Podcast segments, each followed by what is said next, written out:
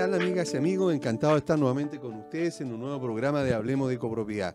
Hoy con muchísimas cosas, muchas situaciones y vamos a eh, hacer incluso eh, una especie de especial. Porque, ¿Un especial? Especial, claro, porque Wow. a raíz de lo que sucedió eh, con este ascensor que se, que, eh, se cayó en Las Condes, o estos, estos, ¿verdad? Este O sea, la- accidente. los, los dos ascensores, los dos ascensores, ¿verdad? de Pero antes es de ayer. Claro, antes de ayer, pero vamos a ver que no fue una, una caída, que no fue... Ahí, ahí no, no- ¿Qué fue? una- ¿Fue una- una caída? ¿Habrá sido problema de la empresa mantenedora? Bueno, ¿Habrán estado certificados? eso, todo, esas, ¿Quién todo no eso y la mucho más. certificación? Todo eso y mucho más nos va a contar Marcelo Agüero. Pero mira, lo más seguro es que el administrador tiene la culpa. Eso no cabe la menor duda. Bueno, Marcelo Agüero, gerente de Progresica, consultores, son expertos en transporte vertical, certificación de ascensor y ascensores, también asesores del mu- MIMBO.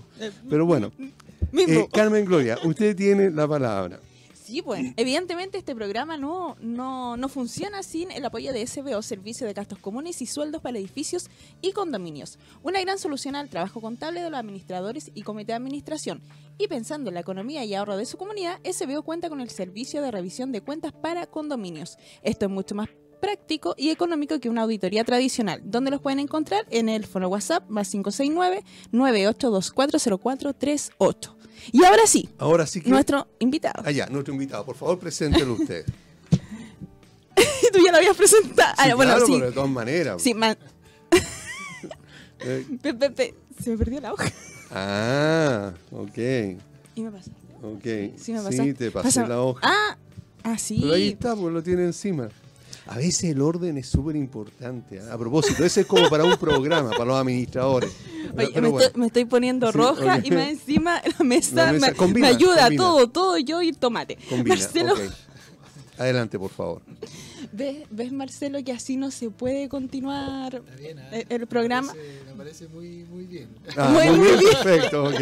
Mira, yo me sigo poniendo roja, que es lo peor. Tú ya lo presentaste, pero Sí. vámonos a la acción. A la acción. ¿Te parece? Sabemos que hace dos días atrás hubo un incidente, y un, un accidente, no sabemos cómo bien definirlo, en Las Condes, ahí en Augusto Leguía Norte, que coincidentemente nosotros tenemos un edificio al frente, Ah, por esas casualidades de la vida. Entonces, estos dos, eh, estas dos cabinas se desplomaron. Ahora, ¿qué pasó específicamente con estos ascensores en el edificio? Mira, primero que nada, muchas gracias por la invitación. Es un agrado volver a ver a Aníbal, qué sé yo, y, y esto es un momento muy grato. Además, la compañía es muy buena. Ah, Muchas gracias por eso por la y por, por tú haber querido venir también. Dejando de lado un montón de cosas que tienes que hacer que espero que en algún momento la podamos detallar Sí. incluso. Mira, eh, respondiendo a la pregunta, está en investigación todavía el tema eh, de este accidente eh, eh, que ocurrió en estos ascensores. Hasta donde se ha podido recopilar información, eh, fue un tema mecánico. Eh, los elementos de contrapeso cayeron sobre la cabina, se desprendió parte de la estructura del contrapeso. Eh, la primera versión que circula es que fue fatiga de material y eh, me imagino que eh, Fiscalía eh, tomará cartas en el asunto y eh, llamará algún tipo de peritaje o bien revisará los expedientes eh, municipales que, que hoy día todas las administraciones deben presentar ante la Dirección de Obra, que es la carpeta de ascensores e instalaciones similares, en donde se registran, es la bitácora del equipo. Perdona, perdona, perdona, pero aclara un poquito lo que acabas de decir, eso de la carpeta, por favor. Lo que pasa es que para poder, eh, eh, cuando se, se modificó la Ordenanza General de Urbanismo y Construcción, se incluyó en los artículos eh, 595 la, la obligación de presentar una carpeta de ascensores e instalaciones similares, que coloquialmente se conocen en el rubro como carpeta cero. La carpeta cero, sí. Este es un instrumento legal. Este instrumento eh, debe ser utilizado en casos como estos. Es decir, ocurre un accidente o un incidente, entonces Fiscalía eh, va a pedir este documento que es legal, en donde aparece toda la historia del ascensor, desde su instalación hasta la última mantención. Pero Ah, ¿sí? aquí, aquí hay algo curioso. Al parecer son cuatro equipos que hay en ese edificio. Sí. Ya, pero dos se cayeron. Dos- Es que eso, eso no queda muy claro. ¿Fueron dos? ¿Fue uno? Mira, la- la- yo no puedo dar mayor información, o sea, so- solamente puedo hablar de lo que hasta este minuto se conoce públicamente eh, y algunos temas que se han discutido entre otros eh, certificadores para un poco entender qué es lo que ha ocurrido. Eh, es un equipo que al estar contiguo con el segundo, los elementos de contrapeso al caer sobre la cabina generaron el daño. O sea, de todas maneras el, el- el incidente pasa, tiene, tiene carácter de accidente porque fue grave eh, Mm. Y con la fortuna de que no hubo ninguna persona lesionada, Lesionada, porque claro. como Claro. pudieron ver en la fotografía y en los videos que circularon, el, el daño fue, fue grande, no, Mm. no fue menor. Sí, un, un dato para la causa. Anoche en una asamblea que, en la que asistí, asamblea de copropietarios, un, eh, en Las Condes, un eh, copropietario es bombero y estuvo ahí, incluso eh, comentaba que la cabina digamos, eh, se redujo a, a la altura de un metro, es decir, Sí. se aplastó tanto que quedó como un metro. Lo que sucede es que en la fabricación de los ascensores también entender de que eh, la percepción que tiene el usuario es que es un habitáculo absolutamente eh, sólido y en realidad son paneles, Sí. son varios paneles que se unen de acero inoxidable o acero pintado y, y te forman esta, esta, mm, estas paredes, ¿ya? claro. Pero en estricto rigor lo único sólido son las vigas de, eh, de suspensión de esta cabina. Ya. Hay una plataforma que es sólida también y sobre eso se montan estos pequeños paneles que van armando la pared. Ya, por lo tanto, el techo es lo mismo. Entonces, cualquier elemento contundente va a provocar un daño, claro. claro. Ah, Eh, correcto. o sea, estamos hablando de 0,5 milímetros tal vez el espesor de... Entonces no es nada. O sea, sí, Nada. por eso digo, la- la- es la sensación que nosotros tenemos de estar en un espacio En- confinado. Claro. En otro Tiene- vi- Perdona. Sí. ¿Este es un tema que se puede haber prevenido? Mira, De acuerdo a lo que sabemos públicamente. Mira, el, el, como te digo, si nos basamos en la versión que hay hasta ahora, que fue un daño, fue una fatiga material. dijo- lo dijo el mantenedor. ¿Verdad? Eh, por lo menos lo- en la entrevista decía el nombre y decía abajo mantenedor. Sí, eh, si nos referimos solo al tema de, de- de fatiga de material, es bien difícil poder determinarlo, si- Claro. si, fue ese el motivo, porque eh, hacer una revisión de, ma- de materialidad de un ascensor eh, se puede hacer. Eh, está previsto, pero significa un costo mayor y no está contemplado como parte del procedimiento, ¿De mantención? no, de certificación. Claro. Ah, Lo que pasa es que también hay que entender cuáles son los deberes y derechos de cada uno de los actores. Eh, la certificación por ley eh, implica que el certificador o el inspector que está acreditado como certificador eh, debe cerciorarse de que las mantenciones se han realizado adecuadamente y el equipo está en condiciones seguras de seguir operando. Claro. Eso es lo que dice la ley, ese es el texto de la ley. Y para eso hay normas que el certificador debe eh, seguir para poder realizar un proceso de inspección. Cuando el certificador en su proceso se da cuenta de que hay algo que está fuera de, de lo normal, eh, puede aplicar algún tipo de ensayo sobre eso. Pero estamos entrando en una materia que es más específica. Claro. Ahora, llegar a ese nivel, eh, primero tiene que haber gente especializada en el rubro de la certificación o con experiencia en el rubro de la Sí. certificación que se pueda dar cuenta. Pues digo, es súper difícil si ese es el motivo. Claro, yo no si estoy, dan- el yo no estoy dando por hecho No. que ese es Sí, el motivo. no, ¿no? no. Pero si una comunidad tiene los recursos y dado a toda esta contingencia que provoca los medios de comunicación, quisiera evaluar sus niveles de, de material en el ascensor, ¿existen en el mercado especialistas de esa índole? No, sí hay, hay, ¿Hay? hay, hay especialistas, hay profesionales que tienen años de experiencia y están registrados como certificadores que pueden hacer ese tipo de trabajo. Eh, Eh, sí, perdona, existe. es decir, lo podría hacer un Sí, el certificador dentro del- de los tres, eh, eh, ¿cómo podríamos decirlo? De, la- de- de las tres partes que se contemplan en la ordenanza está el instalador, solamente tiene autorización de instalar de acuerdo a lo que dice el fabricante. ¿Ya? Luego viene el mantenedor, que mantiene el equipo de acuerdo a los manuales y de procedimiento y uso que entrega el fabricante. Sí. Eso estamos hablando en, un equipo nuevo, ¿ah? En- Claro. en, una, en una nueva instalación.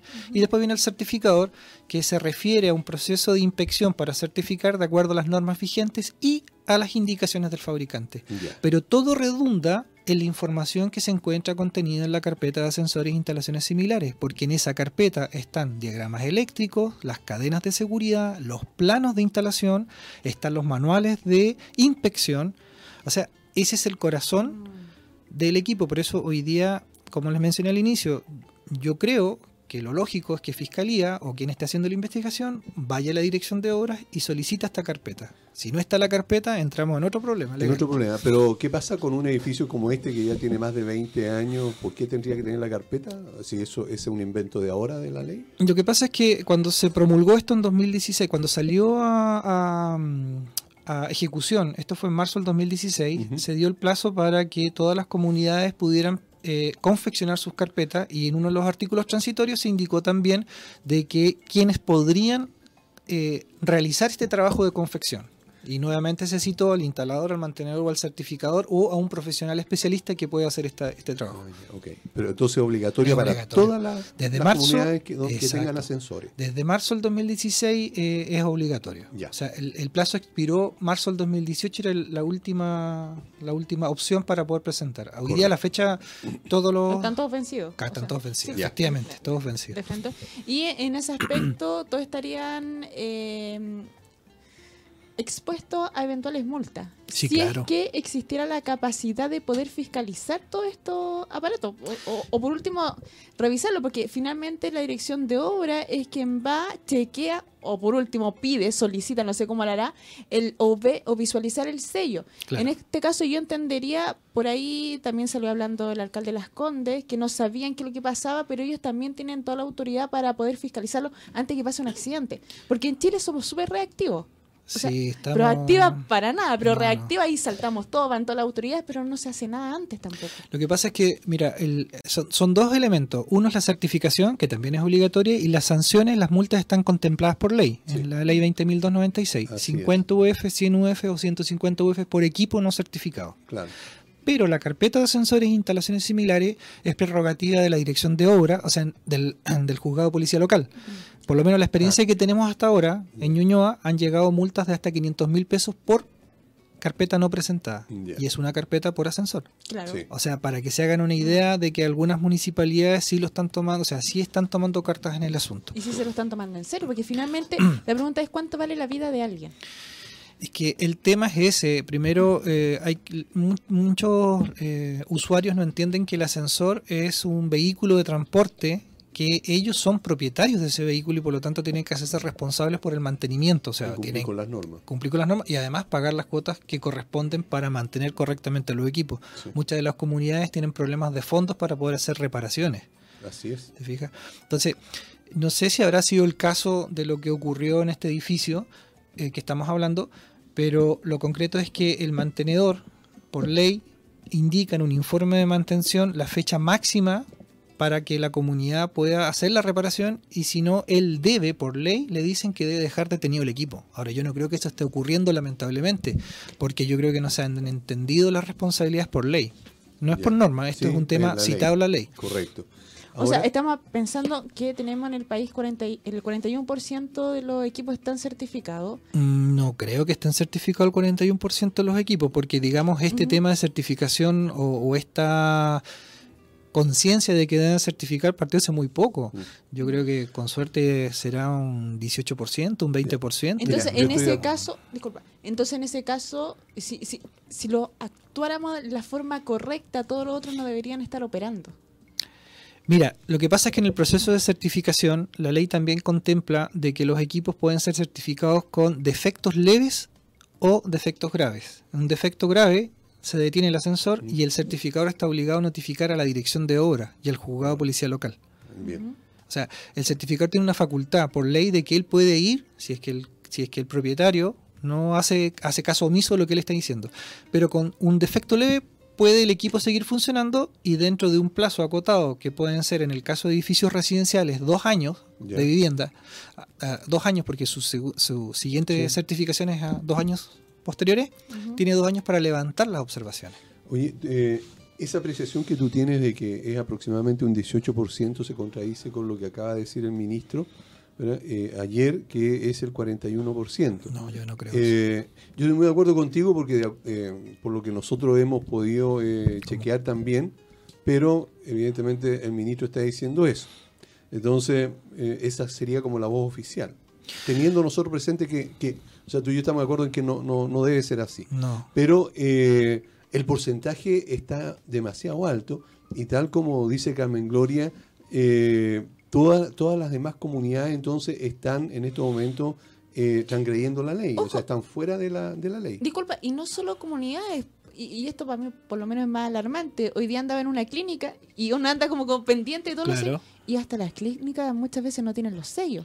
Entonces O sea- está- están, están infringiendo, eh, o sea, hay evidentemente se está infringiendo la ley en muchos de los recintos que uno ve eh, a diario. Es que generalmente se, se apunta a las comunidades en el aspecto que no tienen fondo, pero estamos hablando también de edificios que son ya corporativos, que son parte de una clínica, que uno entendería que podrían tener los fondos, ya que no, no habría esa excusa. Lo que pasa es que las comunidades siempre tienen la excusa de que no hay plata. Para mí es una excusa, eh, para mí es una excusa, o, eh, porque la, en estricto rigor es una mala, eh, Una mala práctica. una mala práctica y mala conciencia. Mm. O sea, y yo vuelvo a reiterar, ¿cuánto vale la vida de alguien? No. pagar una cuota quizás de 100 mil pesos una vez y pucha, quizás va a costar, pero vale más la vida de mi hijo. Y, y ahí no se toma conciencia. Lo que pasa es que yo creo que la- las comunidades a veces o lo- no, no son tanto los administradores. Yo he visto y conozco muchos administradores que están con hartos conflictos para poder Sí. explicar el tema a los propietarios y no lo entienden. o Entonces, no lo quieren entender. Claro, porque ven que es un gasto, que es responsabilidad de otro, pero resulta, como dices tú, Carmen Gloria, es eh, te estás trasladando en un equipo que si no está bien mantenido y no has aprobado los presupuestos para hacerle las reparaciones cuando corresponden, estás poniendo en riesgo tu propia vida. No entienden de que es igual que andar en un auto y no quisiste Sí. hacer el cambio de pastilla de freno porque no quisiste nomás. Claro. Claro. O sea, hasta que chocas. eh, hay dos situaciones. Una, la que dice Carmen Gloria, que muchas personas o, o muchas comunidades no, no quieren eh, ejecutar. Y, y esto eh, que pasó aquí en Augusto Leguía, tal como dice Carmen Gloria, eh, en un edificio que queda casi al frente de ese, ¿verdad? Eh, no, no, no- no respondía el presidente del comité y espero que esté escuchando este señor. ¿verdad? Eh, Saludos al presidente del comité. Claro, nos decía bueno, porque yo le dije, oye, alguien puede ir preso si no. no te-". Bueno, pero ¿cuántos han, han ido presos ya? Entonces. eh, Pero es que está- decir preso parece que no vende. no, pero- ¿Cuánto vale tu vida? Claro, pero no, por último, La vida del eh, la vida de los demás. Pero, pero ahí está, o sea, todavía hay muchas personas que no tienen conciencia de lo que significa esta, esta situación. Y, y es por eso que hoy día nosotros en el programa quisimos empezar contigo y analizando esto para crear conciencia en los auditores en el sentido que independientemente que tengan fondos o no, porque en algunas comunidades, en algunas municipalidades incluso tienen, hay fondos para concursar. Exacto, sí, pues. Por lo providencia. tanto, providencia, las Providencia las tiene, sí. ¿verdad? Por lo tanto, hay. El asunto es que debe moverse. ¿verdad? Ahora, evidentemente que no es responsabilidad, y esto lo quiero dejar muy claro, del administrador andar buscando plata para la comunidad. Tendrá que el comité, ¿verdad? en este caso, o alguien designado por el comité, tendrá que ir a postular a los representando a la comunidad a los lugares que, do- donde le puedan regalar ese dinero. Pero no es labor del administrador andar buscando esa plata. Y esto lo quiero dejar claro para que digamos, Sí. los, los administradores, o sea, no, no vayan a o no le vayan a decir a los administradores que vayan, porque no es la función de ellos. Pero eh, hoy día existe, pero existen fondos, digamos, solamente lo que se necesita es voluntad, ¿verdad? es tomar conciencia. Yo creo que, que hay que hay que hacer eh, hincapié en, en la primera, o sea, en las dos obligaciones primordiales. Uno es certificar los equipos con empresas que estén acreditadas, la primera. Y bueno, es difícil del ranking que hay hoy día en el registrostécnicos.cl, ahí puedes sacar la nómina de, de certificadores vigentes. Eh, decir quién es quién. eh, Sí, muy sí, importante. Sí, es que eso, eso, eso es- ya es un juicio de valor bien, bien subjetivo. Y para hacerlo objetivo, yo espero que se cree alguna, algún mecanismo dentro del ministerio para también evaluar a los certificadores. Porque eso, como todo, a las chilenas estamos modificando cosas a medida que vamos encontrando errores. Claro. Sí. Eh, pero, Pero sí es importante. Por lo menos hay una garantía de que hay una nómina de, de- de entidades o certificadores que, han, que son autorizados, en este Sí. caso, por el ministerio. Y para explicarle también a la audiencia, cuando un certificador emite un certificado, es- él tiene que llenar una serie de datos dentro de un portal del ministerio para que se emita estos sellos que ustedes han visto en, Sí. este- en su- en sus mismos ascensores que tienen acá en su edificio. Eh, él no los crea, los crea el ministerio. Correcto. Entonces, la cantidad de datos que, que ingresa el certificador son los que, eh, digamos, entre comillas, queda casado con lo que está escribiendo y declarando que vio eh, y la condición del equipo. Ahora hay que perfeccionar algunas cosas, en el, en el ministerio se está trabajando en eso también porque evidentemente hay documentos que no se suben todavía, pero deben subirse. Por ejemplo, nosotros estamos eh, eh, impulsando que se suba el checklist del equipo, porque una cosa es decir, Sí. el, el- está bien, está bien, está bien, emite el certificado, pero ¿quién se hace responsable de que el checklist quedó registrado dentro de esta nube del ministerio para que en la siguiente certificación o en caso de un accidente, oye, ¿quién fue el que chequeó esta cuestión? Ahora- de hecho, Sí, por favor. disculpa, de hecho hay un tema importante con lo que hablas del checklist, porque hay empresas, lamentablemente empresas mantenedoras que ni siquiera lo dejan en las comunidades, Es- no lo dejan como respaldo, nada. Mira, Y uno tiene que andar correteándole como, dámelo. Ya, ese tema que acabas de decir, por ley es una falta. Sí. Porque por ley, en- como les mencionaba en el artículo 595, en el em, numeral 3, que se refiere a mantenedores, el Sí. mantenedor está obligado por ley a entregar un documento a la comunidad, al propietario, que dice informe de mantención. Ese es, la, ese es el, el título del documento. Correcto. Y en ese documento se indica además, o sea, en, esta, en, este, en este numeral del artículo se indica además las, eh, las cosas mínimas que debe contener este documento. O sea, le están diciendo por ley, señor mantenedor, usted debe entregar esto. Sí. No es un tema, ah, De es que mi empresa, claro, o mi empresa no se llama informe, se llama guía. No, no, Ya. la ley, la ley dice Le que da un nombre. ¿Y por qué le da un nombre? Como les mencioné al inicio, cuando el fiscal pida las cosas, va a pedir la carpeta y va a pedir los informes de mantención firmados y acreditados, Ya. con el nombre de la persona que estuvo ejecutando en tal fecha que ocurrió tal accidente. Te- Así, así, así es, digamos, la lógica de cómo debe funcionar eh, la información vertida en una carpeta de ascensores e instalaciones similares. En ese aspecto eh, aparece este informe de mantención. ¿Debe ir ese checklist o no? No, el- no dice checklist, Ya. de- pero sí indica que debe, eh, eh, debe decir las cosas que se realizaron, los cambios que se deben realizar y con las fechas para hacerlo. O sea, Ah. de- tiene que ser bien puntual. Bien. Es decir, y, si- y además debe indicar que si hay una anomalía en el equipo, él debe indicar, ahí mismo se lo indica, se, se dice, eh, debe eh, dejar el equipo detenido y- e informar al, al propietario. En este caso nos sirve la- la fa- el famoso libro que dejan los mantenedores, cuando uno hace una llamada de emergencia, por ejemplo. No, porque esos ya son temas internos de las empresas de, de- de mantención. O sea, la ley es súper clara, no se refiere a libros de registro, se refiere Ahora, a informes. ¿Qué pasa si el mantenedor dejó esa, esa información, pasaron los días ¿verdad? y eh, la comunidad no ha autorizado el- la reparación y el, el mantenedor no ha detenido ese ascensor? Espérame, antes de esa pregunta, ¿cuánto es el tiempo mínimo en que el mantenedor, porque el técnico es el que revisa el equipo, ¿cierto? ¿Estamos claros? El técnico Sí. va a ir, va a revisar y va a decir, hay que cambiar algo, X. Pero generalmente nos pasa en las grandes empresas en que esa información que no sé cómo la harán internamente, pero en que llega al administrador pueden pasar cinco días el presupuesto. ¿Hay un tiempo mínimo? No, lo Porque que- ahí viene la responsabilidad de quién es. Sí, es que ese es el tema. Mira, y esta se podría interpretar como una ar- arma de doble filo, pero en realidad no es así porque hay que analizarlo en el contexto que se escribió. El mantenedor se, se obliga a indicarle al propietario en este informe de mantención que encontró una, una- una pieza que tiene un defecto y solo puede funcionar porque él es el experto Claro. en la materia, puede funcionar un plazo de tiempo acotado hasta que se apruebe el cambio. Bien. Puede ser que te diga, porque estamos hablando de empresas serias. ¿cierto? Que no te están vendiendo reparaciones por reparación para aumentar su facturación, sino que son empresas que Sí. están tan, bien empoderadas de lo que están haciendo. Entonces te va a decir, mira, este repuesto tiene una vida útil porque se está desgastando, que de aquí a seis meses hay que cambiarlo sí o sí. Entonces te quedó registrado en el informe de mantención del mes eh, de agosto que en Mm, diciembre tienes que cambiarlo. ¿Ya? ya. Cuando llegues a diciembre y no se autorizó, el mantenedor, por las facultades que se le confirieron en ese artículo, debe Ya. parar el equipo, porque pasó el plazo. Ya. Y si no lo para, Él es el responsable. él es el responsable. Pero, pero mira, estamos hablando que en el informe de mantención de agosto quedó escrito y firmado Sí. por el mantenedor. claro. Tomó conocimiento el propietario del edificio. Llegamos a diciembre y hay otro informe. Todos sus informes por ley se almacenan en la carpeta de asesoría e instalaciones similares. Ah. Va a venir el certificador en el periodo que le corresponda y lo primero que va a pedir el certificador, que es lo que deben hacer, yo me imagino que todos lo están haciendo, piden la carpeta y deben leer y dar visto bueno a todos los informes registrados. Mm. Si falta un informe, o sea, un mes, no puede certificar. Ah. Por eso el tema está hecho como para poder hacer eh, una revisión cruzada. Bien. El mantenedor cumplió con sus obligaciones de entregar los informes, como dices tú.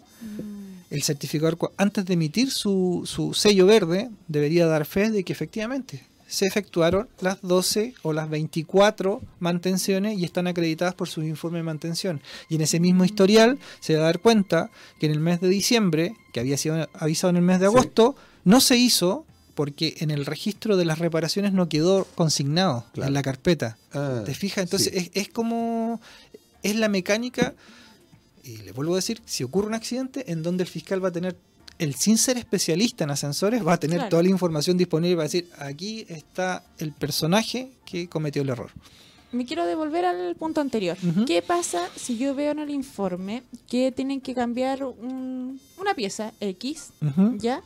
Eh, pero me dicen que el ascensor sí va a quedar operativo, o sea, tal, tal como lo dices tú, o a veces incluso lo de- no lo dejan operativo.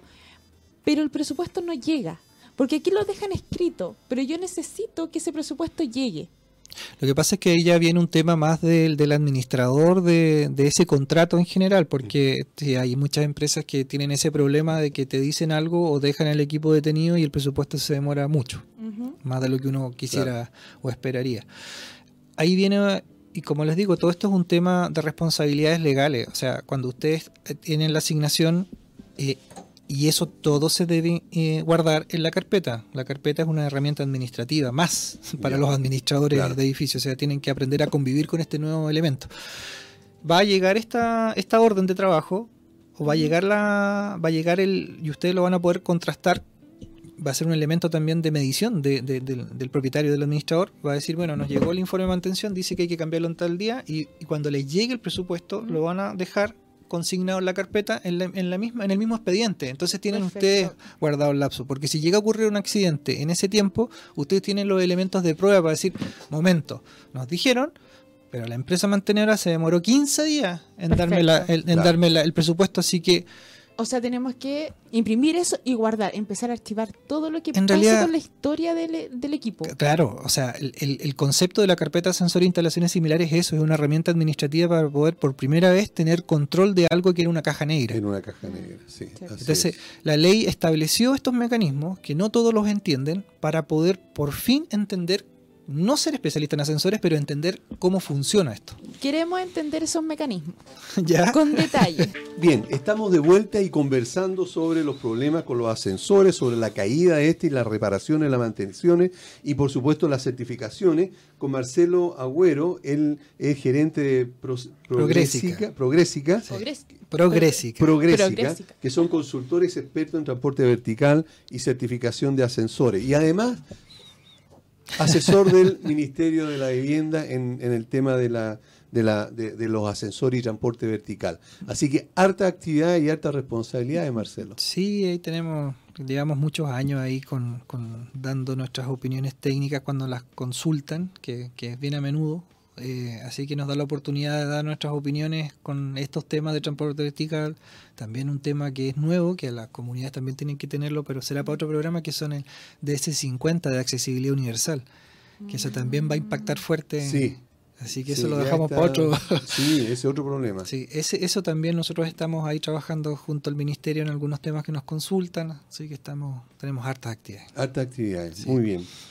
Bueno, tenemos que continuar. No veamos las cosas como problemas, veámoslas como oportunidades. Oportunidades. Sí, Sí. sí, somos muy es. pesimistas, siempre todo un problema. Somos muy serios. Sí, y todo un problema, ¿no? De hecho, son buenas instancias para... Para mejorar, hay que hacer mejoras. Sí. Sí. A propósito de mejoras, en muchos edificios Oye, ¿quieres, ¿quieres mala onda? ¿Viste que yo quería enganchar la pregunta? Bueno, pero claro, Hice una introducción con Marcela y, está- y no estaba preparada. Dale nomás. pero en, en muchos edificios se han estado haciendo algunas cosas precisamente para mejoras. Y una de ellas, ¿cuál es, Carmen Gloria? Que tú ya eres experta en ese tema en algunos edificios. Esa parte no estaba pauteada. Pero ¿qué, ¿quién soy yo para hablar de las mejoras? ¿Qué nos cuenta aquí Marcelo? Ah, Las mejoras, las mejoras que estamos conversando son las conocidas modernizaciones de equipo. ¿verdad? Ahora, por ley no se llaman modernizaciones, como tampoco existe la carpeta cero. Por ley se llama carpeta de sensores eh, e instalaciones similares y las modernizaciones se llaman alteraciones. Alteraciones. Ah. Entonces están consignadas también en la ley que las alteraciones, antes de realizarla, de eh, confeccionarse un informe de alteración y debe ser presentada a la dirección de obra. Antes. Sí. ¿Ya? ¿Por qué razón? Porque el informe de alteración va a tocar elementos que son considerados por la ley como, eh, podríamos decirlo, elementos delicados del ascensor. Y están consignados a operadores de puerta, paracaídas, control, Eso eh, regulador de velocidad. Eso serían consignados. ¿Estaríamos elementos de seguridad o, ele- o elementos que son que tienen un alto eh, una, una repercusión muy alta en el origen del equipo. Porque estás haciendo un- aunque lo diga de nuevo una modernización. O sea estás alterando el equipo de su estado original. Pero eso hay que diferenciar entre una reparación y una alteración. ¿Y cómo se llamaría entonces todos los, los trabajos que hay que hacer para un edificio de 20 o 30 años eh, para ajustarlo a la, a la nueva norma? Mira, esa pregunta es súper buena, Aníbal, porque cuando se, ha- se contrata una asesoría con, con- con- con- con alguna empresa que esté eh, bien claro con el tema normativo, eh, hay que evaluar primero qué es lo que le conviene a la comunidad, o al edificio, o a la institución. Mm. No es lo mismo decir, ¿sabe qué? Cambie todo, porque además estás obligando a esa comunidad a colocarse en línea con lo último que está vigente en normativa Mm. y te hace cambiar más cosas de las que tenías previsto. Mm. Por ejemplo, eh, si tú tienes una máquina que te está fallando y es una máquina que, que en los ascensores se conoce eh, eh, con reductor, o sea, no es, es una de las máquinas que es con polea, con engranaje, una máquina Mm. con engranaje Sí. en realidad ya, motor reductor. eh, esa máquina, en lo posible, en la primera instancia, debería ser reemplazada por una similar. ¿Por qué digo esto? Y este es un tip que les mando a la audiencia. Porque eso es un reemplazo de equipo, Ah, no Ah. es una alteración. Ah. Porque si yo reemplazo por una de diferentes características técnicas, paso a ser una alteración. Y si es una alteración, esa máquina debe ser regenerativa por obligación. Y eso me implica que voy a ir a una máquina que es gearless, ya no es con engranaje, sino que es sin engranaje, y eso me va a afectar la, ca- la- la cantidad de polea, va a ser un- una obra mucho mayor. ¿Te fijas? Y Entonces, eso ya es una alteración. eso es una alteración. Ahí está la alteración. Entonces, lo que hay que tener claro cuando eh, les entreguen estos presupuestos son reparaciones y la empresa mantenedora eh, a estas alturas ya debe manejar bien lo que dice la ley, que la, que la, re- que la reparación es un reemplazo de un equipo por, por otro de iguales características. Si no son iguales las características, inmediatamente es una alteración. Una Esto, alteración. esto que lo hace la empresa mantenedora, porque yo estoy pensando, yo soy un comité de administración. ¿Y qué voy a ver yo? Un presupuesto y voy a ver los números. Y ya me voy a alterar. Y, ahí voy a quedar. ¿Cómo, cómo, cómo, ¿Cómo llegamos a esta instancia? Yo debería tener un certificador que se sentara en la mesa con la empresa mantenedora y que discutieran ahí si esto realmente es una alteración. Sinceramente, y para ser súper transparente, eso no debería ocurrir porque las empresas mantenedoras tendrían que manejar el nivel de información que se indica en la ley para que sea igual para todos. No, no, o sea, eh, eh, bueno, estamos recién con este tema recién andando, así que eh, muchas de las empresas o muchos de los clientes que nosotros tenemos nos contratan justamente para eso, para poder ayudarlos, Mm. a que, su, a que Sí, sus unidades independientemente, perdón, independientemente de lo que de lo claro que pueda hacer el, el técnico o la empresa o, la, o, o lo transparente que pueda hacer, no todo el mundo o la gran mayoría de los comités o, o incluso administradores no va a entender la parte técnica ni lo que le está contando el, No, claro, el pero, mantenedor. pero por ejemplo son, son temas como están escritas en la ley que hay que llevarlas a la práctica. El mantenedor va a tener que indicar si es una reparación o una alteración. Entonces, estos son los tips importantes. Si es una reparación, va a quedar consignado que el repuesto, que es un contactor X, se está reemplazando por otro contactor de iguales características. Y eso queda consignado en el parte. Ah, ya. ¿Te fijas? En el Correcto. parte me refiero yo en, Sí. el documento que va a la carpeta de ascensores, porque es el historial. ya.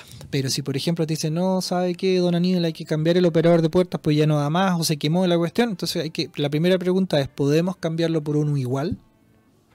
No, no vale la pena, qué sé yo, los repuestos, ok, pero inmediatamente eh, el, el edificio, el propietario del edificio tiene claro que hacer un cambio de operador por otro de mejores prestaciones, está entrando en una alteración. Ah, ¿Y ya, quién pero- tiene pero la obligación de informar? El mantenedor. El primero en informar es el No, mantenedor. a, la, a la- a la dirección de obra. ah, el propietario. y, al- y a la dirección de obra. El propietario. El propietario. Ah, el propietario. el informe de alteración debe indicar, eh, es como un proyecto, planos, eh, Sí. Planos del trabajo, o sea, lo- descripción técnica y debe estar firmado por el propietario y por el- la empresa que va a, a realizar esta alteración. Lo sigo entendiendo complicado.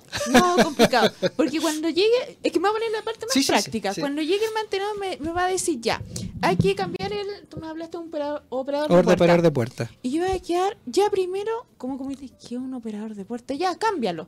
Pero él quizás me va a decir, lo quieres, lo vamos a alterar, va a hacer una alteración y yo voy a quedar colgada. No, te va a decir una modernización porque no todos sí, ocupan la... no, es verdad, entre paréntesis, hace dos días me junté con una empresa, modernización. Y dije, ya, bueno, ok. Ya. Pero el punto está, yo puedo solicitar una asesoría Sí. y esa asesoría me la podrías dar tú. Sí, podríamos hacerlo ¿Y dónde nos podemos contactar? Bueno, yo les voy a dejar lo- los datos aquí. Pero dígalo en el aire. dilo al aire no, al que aire. quede- para que quede anotado. Sí. Tu teléfono, tu correo. Yo le voy a- de con todos. empresa, Hay, claro. hay, hay un correo eh, que donde pueden dirigir todas las consultas Ya. de esta materia en particular, que eh, es CAIS, que es carpeta, sensores, instalaciones similares, CAIS, Ya. arroba progresica.com. ¿Lo puedes repetir? Ya, es eh, la, el acrónimo ¿Mm? de, de carpeta, sensores, instalaciones similares, CAIS, CAIS. C-A-I-S, CAIS, arroba progresica.com. Ahí pueden hacer todas las consultas porque esa unidad es la que solo ve este tema de, de, de carpeta. muy. Es muy ordenado. No, ¿eh? es Muy que, es que yo lo voy a, lo voy a escribir. De esto voy a tomar mi celular y voy a escribir. Pero como, les, como les menciono, eh, para nosotros es un placer, pero no debería ser.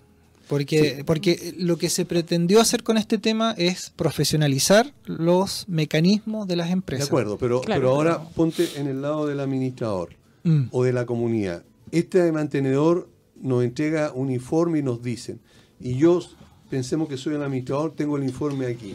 ¿Qué hago? Hay que llevarlo a la dirección de obra, tengo que hacer un escrito, tengo que esperar un año para Sí, hay que hacer un escrito. Las direcciones de obra, te lo digo por experiencia con la presentación de carpetas que, que hacemos. Nosotros, por ejemplo, solo a Parque Arauco fueron como 177 carpetas que le presentamos las diferentes direcciones de obra de Chile. Oh. Claro. O sea, San Antonio, eh, Antofagasta, Chillán, en donde tienen, nosotros estábamos ahí eh, con un poder que nos dio el directorio de Parque Arauco para poder hacer todas las Claro. gestiones. Pero es todo un procedimiento y cada dirección de obra es una realidad diferente, porque como no hay algo claro todavía, como te digo, estamos partiendo y hemos tenido que reiterar y hacer eh, audiencias con muchos directores de obra para poder solucionar al- algunas dudas o problemas en las presentaciones. Esto es lo mismo, ¿ah? no, eh, hasta donde nosotros hemos testeado, eh, muy pocas empresas están haciendo informes de alteración. Muy pocas empresas. El, el tema eh, que algunos lo minimizan y, y- y como, les- como el caso que estábamos hablando al inicio del programa, cuando ocurre un accidente o un incidente, ahí se van a acordar todos del papel. Oh, Sí, no lo hicimos. Y va a llegar el señor fiscal y va a decir, bueno, señor, usted incumplió la ley, por lo tanto ya sabemos quién es el culpable. No lo hicimos. ¿Qué responsabilidad significa no presentar eh, la carpeta cero o no tener un... No existe la carpeta cero Perdón. legalmente. No, pero importa, carpeta cero Carpeta, de ascensores e instalaciones similares Ya, pero si no lo presentamos, porque eso es eh, responsabilidad del propietario. propietario. El propietario es el responsable. El propietario es responsable, ok. Si no lo presenta o no tiene la certificación de ascensores, ¿qué responsabilidades tenemos como propietarios? La- el, el primer caso, que es la no presentación de la carpeta, que es en un instrumento municipal, o sea, un expediente municipal, te arriesgas a sanciones en UTM, unidades tributarias. ¿ya? Esa es la tónica que se da ahora con algunas direcciones de obras que han cursado multas a nuestros clientes. Pues nos llamaron después que les cursaron la multa, pues. no, claro. no, no antes. pues. Claro.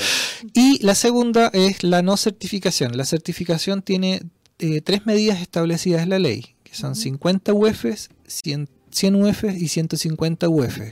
Eso es por no estar certificado el equipo. ¿ya? La Solamente 150 por no. por no es tener Ya. el sello. O sea, tienes dos sanciones. Mm. Una por no presentar la carpeta y otra por no tener el sello. Ahora hay un accidente. ¿A qué me expongo como propietario? Si no tienes nada de esto, tú Ujú. eres el responsable. 100%. 100%. La comunidad. Claro. Ahora, La comunidad.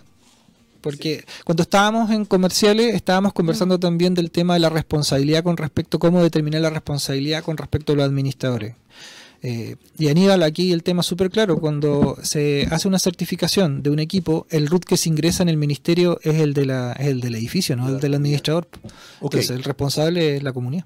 Pero el ministro estaba diciendo, ¿verdad? Eh, ayer eh, a, toda- a todas voces, el ministro de la Vivienda, que había que exigirle al administrador te- eh, que presentara la certificación. O sea, en otras palabras, lo que el ministro está diciendo es que es responsabilidad del administrador y no de la comunidad el, eh, el tener certificados los ascensores. A lo mejor es la gestión, yo no lo sé, pero eh, en, en- en la realidad, la, la realidad es que en el, en el portal del ministerio, donde uno tiene que ingresar los datos para que eh, venga de vuelta el sello, el root que se pide es de la comunidad, es del, es del propietario, no es del administrador. Y, y en eso, eh, no, no, ¿no será que quizás el ministro da luces de que la responsabilidad de la gestión es del administrador en base a lo que sale indicado en la ley 19.537?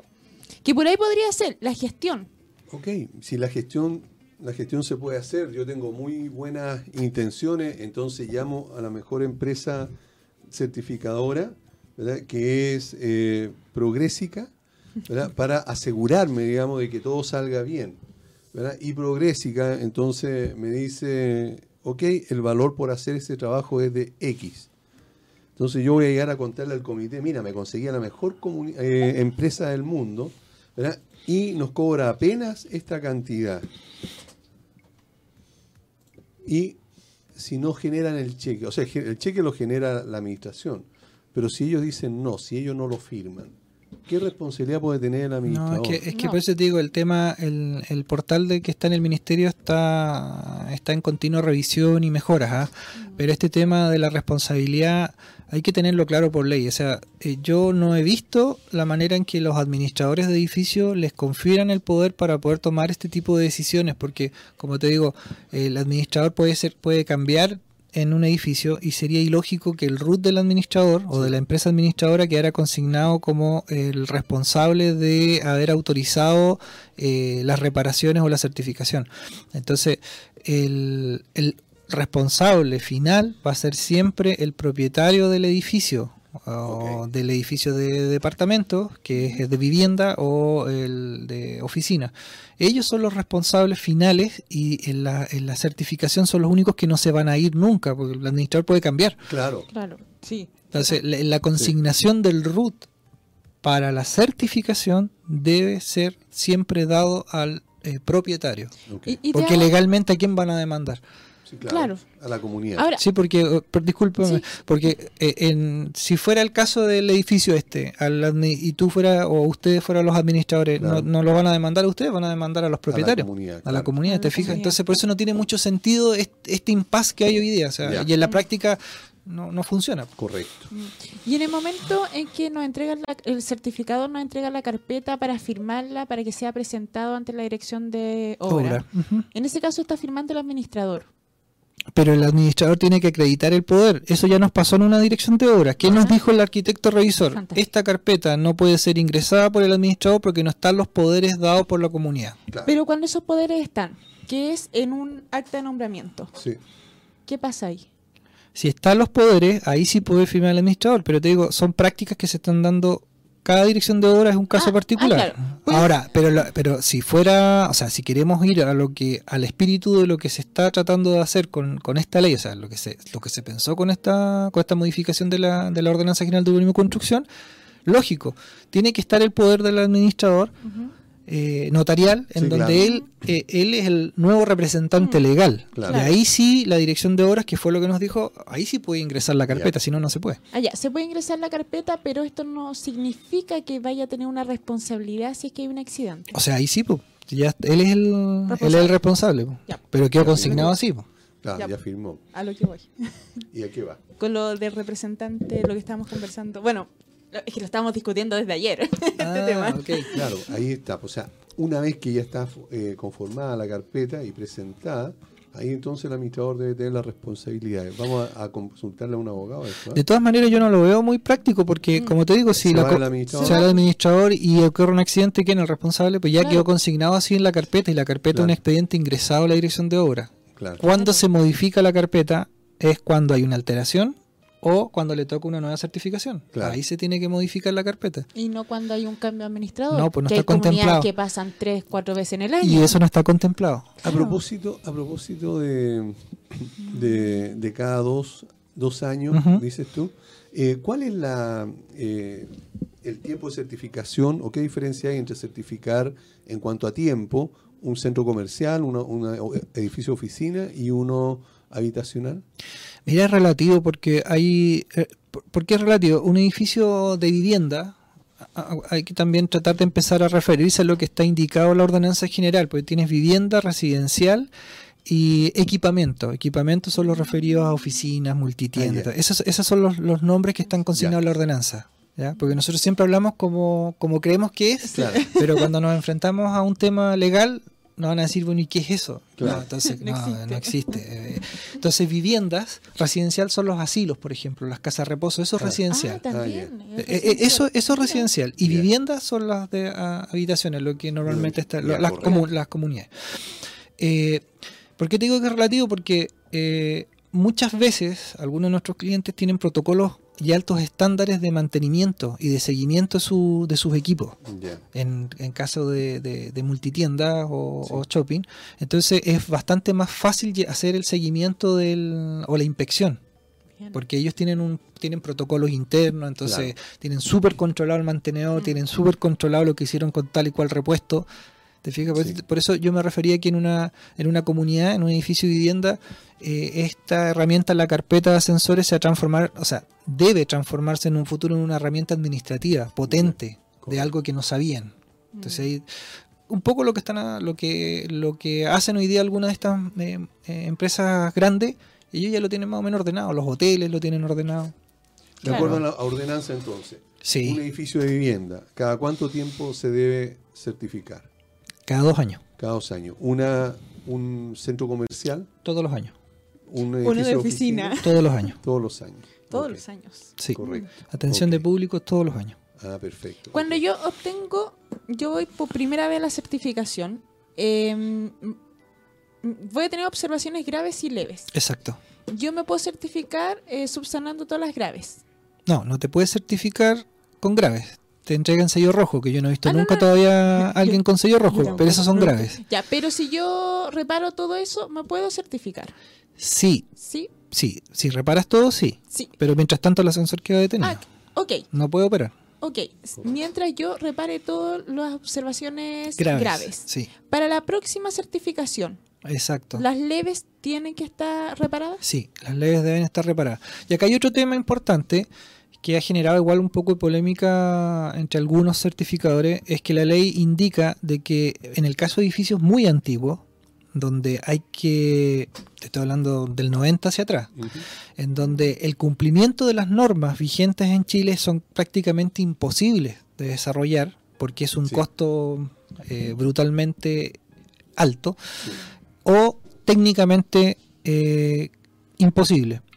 El certificador debe ser capaz de entregar medidas de mitigación. Eso es súper importante porque muy pocos los están Ah, asumiendo. No es que diga, ¿sabe qué señor? La norma dice que tiene que hacerlo, me lavo las manos y me voy y cobro mi cheque. La ley establece de que el certificador debe entregar un informe con las medidas de mitigación y él se hace responsable de esas medidas de mitigación Oh. ante la ley. Ah, Y ese es un tema súper fuerte que no todos lo quieren asumir. claro. Claro. Porque imagínate un edificio en donde no pueden hacer la... mm, A ver, ¿qué, qué- casos que nos han tocado? eh, las, la- la- las separaciones entre el contrapeso y la cabina está fuera del rango eh, y no tienen cómo mover, porque tendrían Claro. que desarmar el ascensor y, hacer, Claro. y instalarlo nuevo. Entonces la medida de mitigación es instalar unos deflectores que impidan que el mantenedor pueda accidentalmente pasar la mano y llevarse con el elemento de contrapeso porque no está a la distancia. Entonces, todas esas cosas uno lo tiene que hacer en un informe y uno lo tiene que firmar y lo queda validado. Y eso queda en la carpeta de ascensores, vuelvo a lo mismo. Entonces el cliente, el propietario, queda claro de que no pudo cumplir la norma tanto, en este caso es de la 3395 de ascensores antiguos, pero el certificador indicó que esta es una medida de mitigación Mm, aceptada y aprobada por él. Bien, ¿Te fijas? Ahí está como el... ahí está, digamos. el- Bueno, Algo que decirle a todos quienes nos escuchan y, y todavía no creen mucho en esto que si es necesario la certificación o no. O sea, que no esperen a que ocurra un accidente para que se den cuenta de que no, no tienen las cosas hechas. O sea, háganlo ahora. Eh, este, este tema que ocurrió en Las Condes es un llamado de alerta para todos los propietarios de, de edificios, los copropietarios, de que los ascensores eh, no es una caja que sube y que baja, es un, es un vehículo que es de ellos. claro. Y tienen que cuidarlo porque es de ellos. Y está, hay vida envuelta ahí. Exactamente. Perfecto. Bien. Marcelo, se nos acabó el tiempo, lamentablemente queda mucho tema para tratar, así que esperamos en otra oportunidad Ni un volver a conversar contigo, Con- invitarte. Con todo agradecerte el que hayas venido y, eh, bueno, esperar entonces que tú y nosotros hayamos hecho un aporte a los auditores, a las comunidades y puedan tomar conciencia de que lo que sucedió en este edificio de Las Condes puede suceder en cualquier parte del país Sí. eh, si Sí. no se toman las medidas eh, adecuadas para eh, prevenir este tipo de, de situaciones. Muchas gracias. Ahorremos en otras cosas, pero no en seguridad. Exactamente. Muy bien dicho. Muchas gracias, Muchas Marcelo. gracias, Marcelo. Nos vemos. Nos vamos a una pausa. Sí. Bien, ya estamos de vuelta en nuestro programa Hablemos de Copropiedad y ahora hemos cambiado completamente el tema de conversación y vamos a conversar hoy con Fabián Arevalo. Él es gerente general de Energía Total. Y el tema que vamos a conversar es de ahorro de energía eléctrica e impacto en las comunidades. Y esto es porque hay muchísimas cosas que Buen están relacionadas con eso, claro. Mm. Y cómo hoy día las necesidades se están acrecentando en las comunidades precisamente para ahorrar. ¿Qué dices tú sobre esto, Carmen Gloria? Ya tragué. Listo, Ya, sí, bueno. estamos. Ya estamos. Yo terminé una frase eh, con el invitado anterior que deberíamos ahorrar en otras cosas, pero no en seguridad. Así es. Y por eso está aquí Fabián, porque queremos ver en qué podemos ahorrar en las comunidades, pero ahorrar de una manera eh, inteligente y que no me signifique un alto costo de inversión. Muy Porque bien. siempre nos dicen que hay que ahorrar, hay que comprar, comprar, comprar. Entonces, finalmente uno como residente no ve el ahorro inmediatamente. Entonces, una de las estrategias que nos va a presentar Fabián va a ser cómo ahorramos. Y para mm, abocarnos a esto, vamos pri- primero queremos saber de dónde nace Energía Total. ¿Por qué nació Energía Total y cuánto tiempo lleva en el mercado? Perfecto, buenas tardes y gracias por la invitación. Bueno, Energía Total nace de la misma necesidad de, de comenzar a competir ¿ya? Con, con, con- con la actividad de llevar mucho maestro al edificio. ¿Me entiendes? Ah, ya. Así nació más que nada Energía Total. Ya. Estamos Conocíamos- hablando de los maestros Tasquilla, algo así. Exactamente. Entonces, con un amigo, Hansel Muñoz, socio también de la empresa que tú lo conoces. Ah, muy bien. eh, éramos muy amigos de muchos de muchos administradores, conserje, porque yo también vivo en edificio. Ah, ya. Entonces, sobre esto, eh, estos mismos amigos nos empezaron a solicitar algunas cosas, o más que nada, asesoramiento. Porque yo vengo del- del rubro del- de la mantención de los grupos electrógenos, instalación de, generadores. Entonces, sobre esto, y Hansel Muñoz también es ingeniero en control automático. Entonces, hicimos muy buena dupla en esto. Claro. Ah, muy bien. La dupla que hacemos nosotros, muy buena. Ah. Entretenida, sí. Uh. bien. Exacto, entonces comenzamos con esto también en una, en una, en una, en una, en una etapa de nuestras vidas que también estábamos bien complicados pensando en qué podíamos hacer, en Ya. qué podíamos aportar. Y empezamos y miramos que pucha Santiago está lleno de edificios Así es. Y no para de crecer. y no para de crecer y cada vez estamos más y más eh, ampliados en este Claro. momento. Y él con lo que sabía y yo con lo que sabía comenzamos a indagar cómo llegar a las comunidades y, y esto comenzó, pues esto empezó en el 2013. Ya. 2013. 2013, exacto. Correcto. Y empezamos atendiendo grupos electrógenos, tableros eléctricos, ¿me entiendes? Y empezó también el tema de la iluminación LED. Ya. Venía llegando al mercado la iluminación LED a Santiago. Ah, Entonces, para poder trabajar la iluminación LED, nosotros dijimos cómo introducimos la iluminación LED en los edificios, porque estoy lleno de iluminación en los edificios. Claro. Tengo mucha iluminación Sí. fija, ¿verdad? claro, mucha. Entonces dijimos, ya hay que hacer una estrategia. ¿Cómo le decimos a la comunidad que comienza a ahorrar en energía? Ya. Ya. Dijimos un tubo fluorescente, por dar un ejemplo, en los estacionamientos, ¿ya? consume 40 watts. Ya. ¿ya? Y el tubo LED consumía 18 watts, un poquito menos de la mitad. Encendido todo el día, las 24 horas Sí. del día, los, 300 los 365 días de la semana, del año, disculpe. Sí. Entonces empezamos a sacar cálculos, ¿ya? Y llegamos, y llegamos a la conclusión que este ahorro ustedes lo hacían en cuánto, El- o la recuperación de la inversión, en menos de 5 meses. Y tenían energía eléctrica o iluminación por bastante tiempo. Claro. De hecho, nosotros los primeros tubos LED que trajimos, porque nosotros importamos esta, esta tecnología, nosotros comenzamos, claro, en el 2005 y sabe que al, al momento nos llaman en ocasiones que se quemaron por ahí uno que otra ampolleta. Ya. En sí, en sí no es muy, no es muy, de hecho es muy importante las calidades, porque hoy día en el mercado está lleno de calidades. Claro. Lo, lo Eh, importante, disculpa, Sí, lo importante es la calidad. Ahora, eh, estamos hablando de un tema ahorro. Tú me dices que instalar LED ahorra eh, en tema de la, del nivel de la cuenta, en este caso eh, eléctrica. La Pero también claro. lo podemos analizar en que va a empezar a ahorrar porque ya las comunidades nos van a tener que estar comprando mes a mes Exactamente. esta cantidad de tubo que, claro, no siempre lo aboca mucho a lo que es la cuenta, Claro. a lo que es el gasto común, pero también estamos bajando un gasto que sería de eh, Insumos. materiales, Sí, claro. insumo. material, insumos. Sí, claro. Ok, pero espérate, antes de que nos vayamos por el tema de la ampolleta, ¿qué se entiende por eficiencia energética? Eficiencia energética es utilizar de la mejor manera ¿ya? los recursos que tenemos ¿ya? en base a prestar un muy buen servicio. ¿Me entienden? En este Ya. caso, la iluminación del, del- del- de la ampolleta o el tubo, ¿verdad? ¿Ya? Que esté encendido sin inconvenientes el tiempo que sea necesario. Muy bien. Por el tema, de- hablando de lo que es iluminación. ¿Y esto es posible aplicarlo en las comunidades o no? De todas maneras. De todas maneras, ¿y cuál es nuestra estrategia? Ya, Nos llama una comunidad ¿ya? y nos dicen queremos cambiar eh, toda la iluminación del edificio a iluminación LED. Hoy día tenemos en los estacionamientos tubo fluorescente ¿ya? y en los pasillos por piso eh, estas ampolletas de ahorro de energía. Claro. ¿ya? Esta ampolleta de ahorro de energía también es de bajo consumo, pero tiene un mal factor de potencia, que también es un tema a tratar. Uno Ah, de ya. los temas a tratar. ¿Cómo es eso? Este factor de potencia es un, es un cobro que se hace, es un- el, el mal factor de potencia es un cobro que hace la compañía de distribución en él, ¿ya? ¿Mm? Es una multa que se paga, ¿ya? Por Pero es- ahorrar. no es por no es una multa que por eso eh, ese, ese es un tema que también voy quiero tratar eh, en el en, en el programa me ¿Ya? entiendes para como de hecho lo, lo, lo pauteamos como para el final Ah, ya, perfecto. Exacto. Muy bien.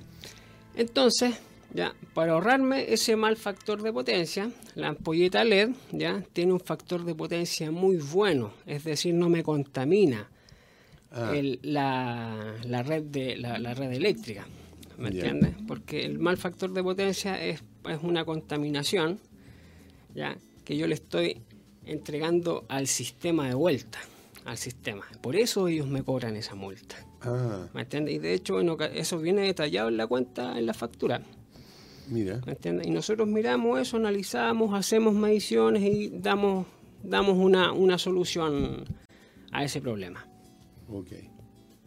Correcto. Entonces nosotros hacemos el levantamiento, ¿ya?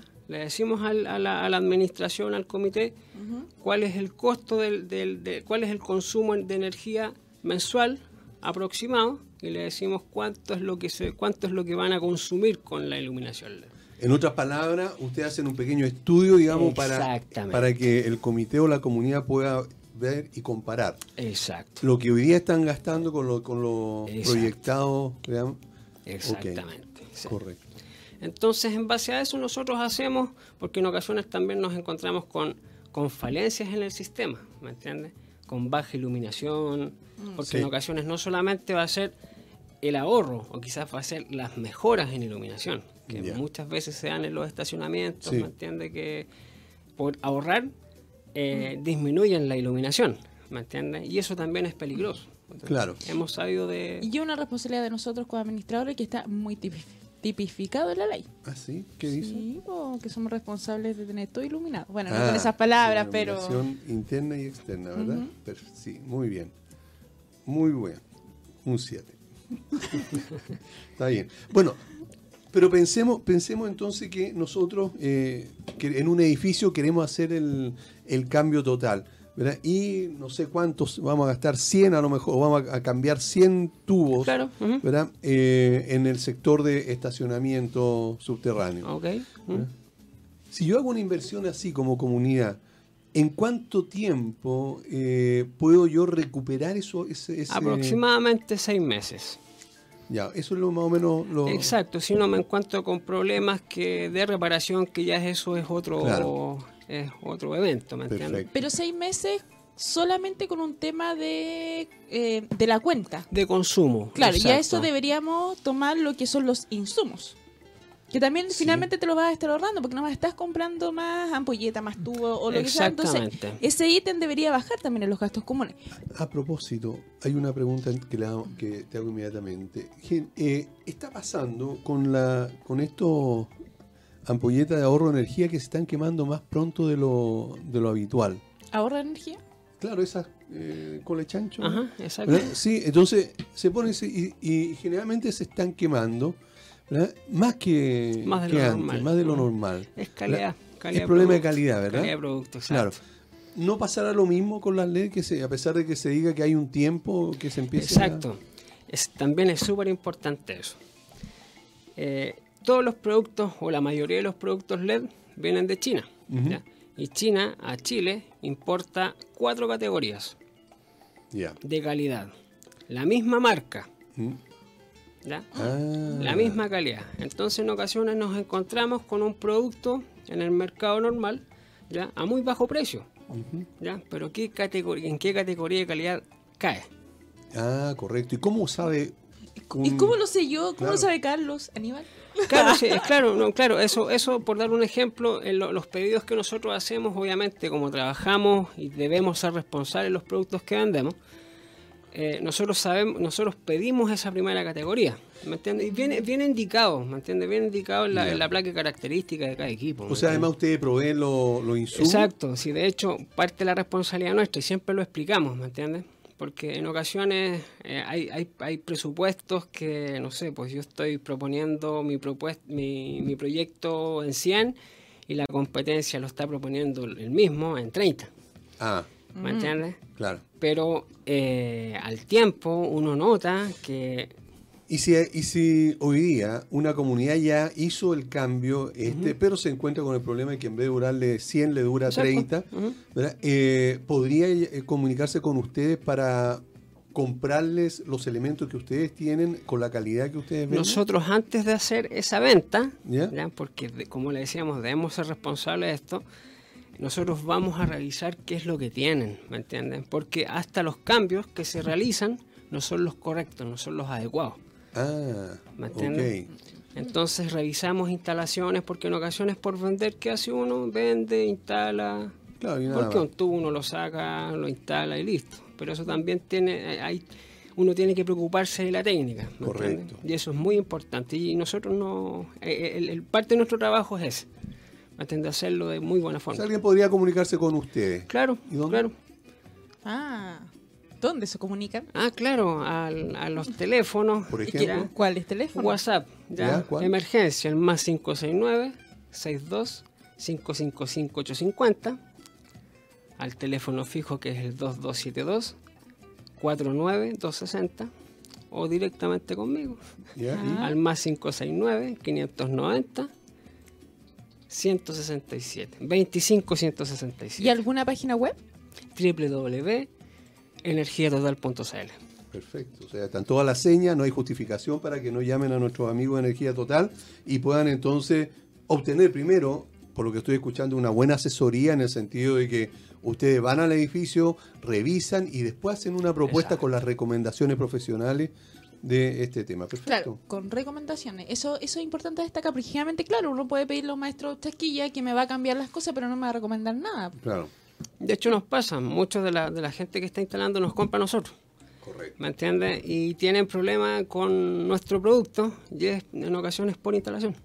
Ah, Ajá. ok. Correcto. En iluminación exterior también es importante, porque también hacemos iluminación exterior, ¿ya? porque la seguridad también, hay muchos edificios, sobre todo para el sector oriente, ¿Ya? que cuidan mucho la iluminación. Sí, claro. ¿ya?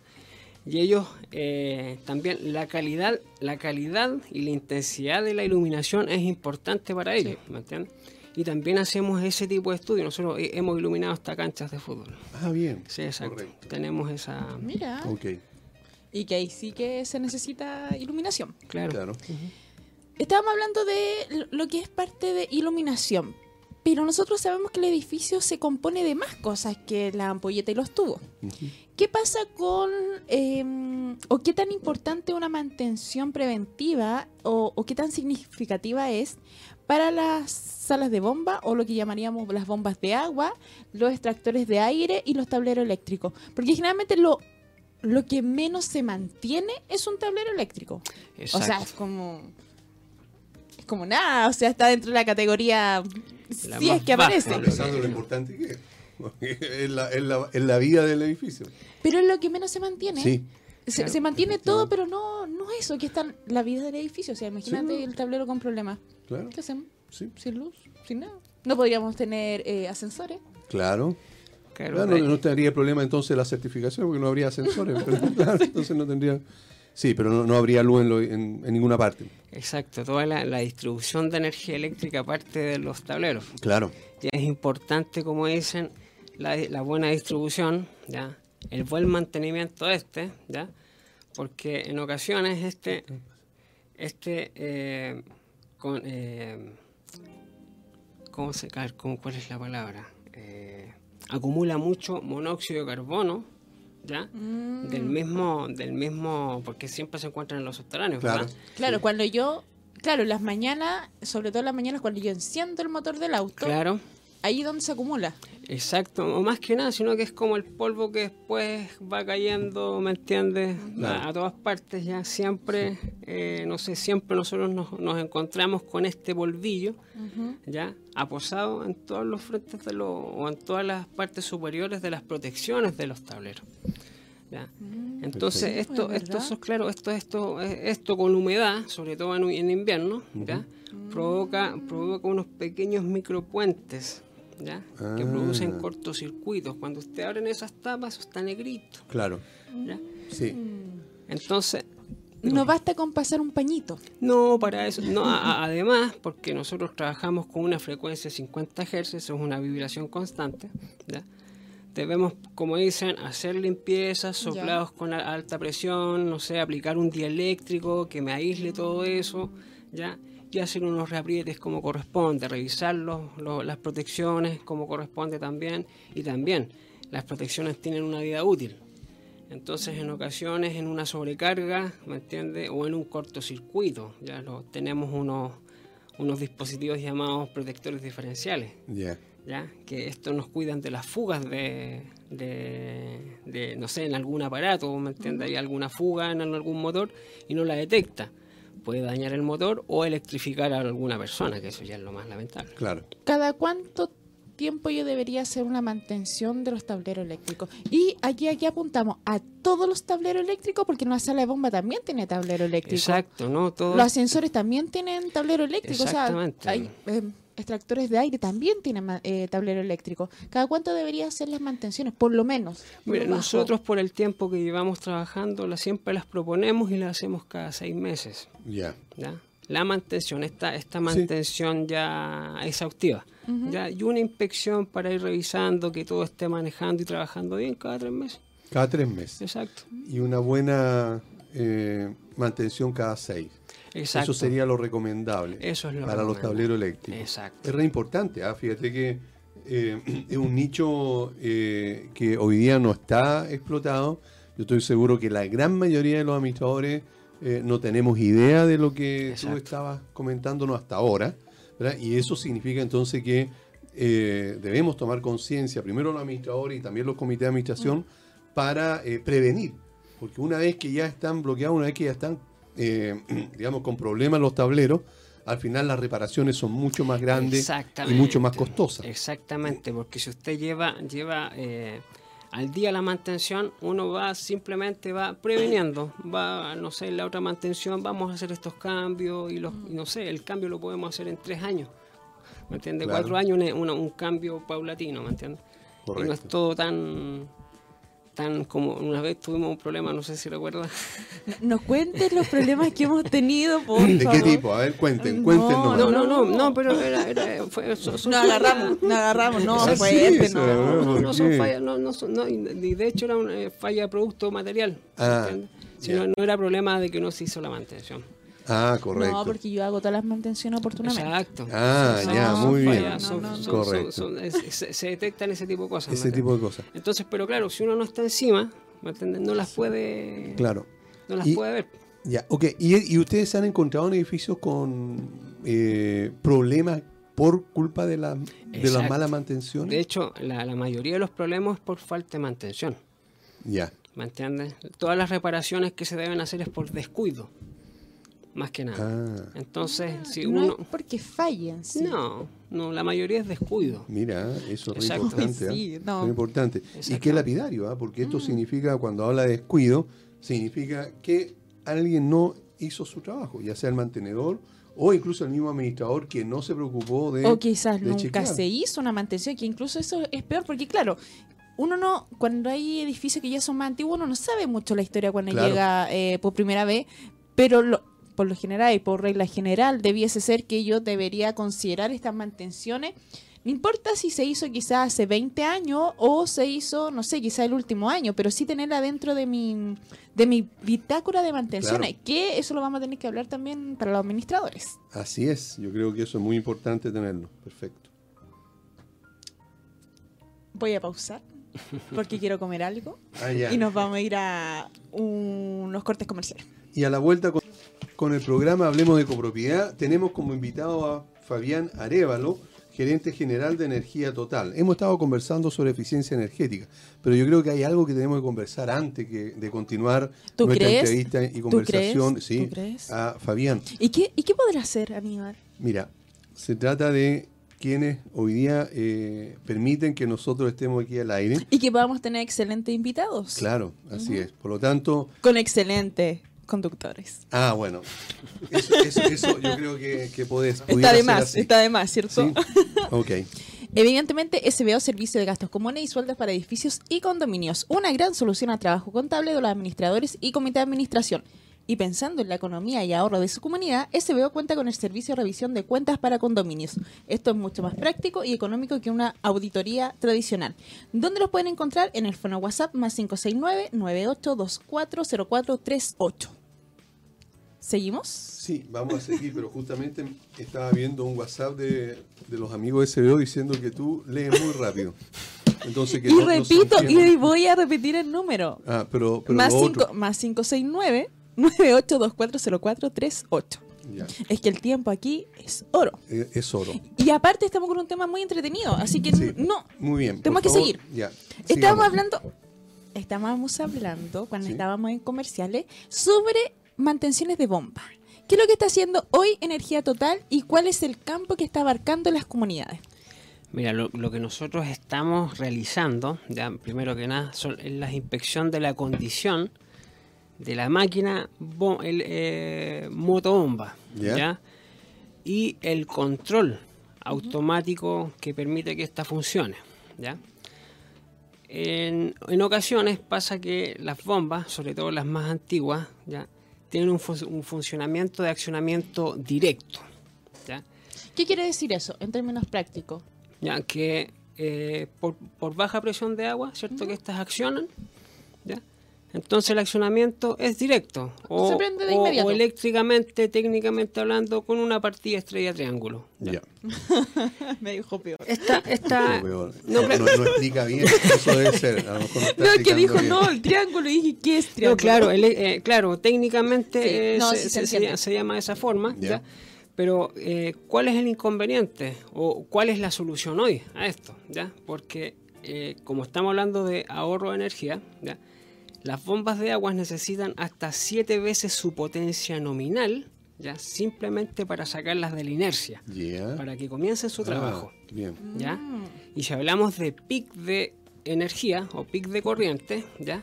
A mí la compañía de distribución me cobra todo, ¿ya?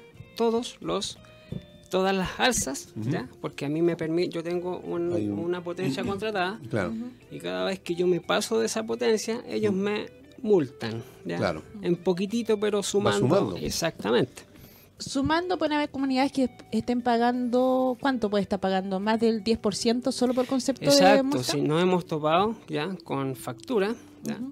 donde las multas ya son más altas que el mismo consumo. que el consumo. Exacto. Wow. Exacto, imagínense en hora punta, Claro. las bombas de agua, tanto en las mañanas como en las tardes, Claro, ¿verdad? Entonces, ¿cómo se evita eso? Ya instalando eh, sistemas de partida suave, tanto con variadores de frecuencia o los mismos partidores suaves, que es un sistema, una tecnología que llegó a Chile hace mucho tiempo, la industria la, la utiliza mucho. Pero eso también se puede aplicar en esta... a las comunidades. A las a la- de todas maneras. ¿Y, y los costos asociados en eso? ¿Ese variador de frecuencia se instala en cada bomba? Eh, ¿Necesito un variador para la sala completa? ¿Cómo funciona esto y cuánto más o menos los costos asociados? Claro, mira, las bombas, las bombas en sí, ya va a depender, todo va, todo va a depender de cuál sea el sistema de, de, de- de arranque, ¿me entiendes? Porque en ocasiones eh, necesito más de una bomba, ¿ya? Claro. En, Claro. en- en- en- en un ciclo, ¿ya? De arranque. Es decir, no sé, po, eh, come- ya, la- el sistema me pidió agua, ¿ya? Comenzó la primera bomba, quizás comenzó con esta partida suave, con el variador de frecuencia, pero como tengo un, un- un solo variador, la siguiente entró nuevamente con la partida directa. Claro, ¿ya? Ah. Y claro. No una tercera, la- exacto. Entonces, este sistema es caro, ¿me entiendes? Para lo que es eh, utilizar un variador de frecuencia. Entonces nosotros instalamos estos partidores suaves, que es uno para cada equipo. ¿Me entiendes? Y esto ya esto llegó a solucionar eso, ¿me entiendes?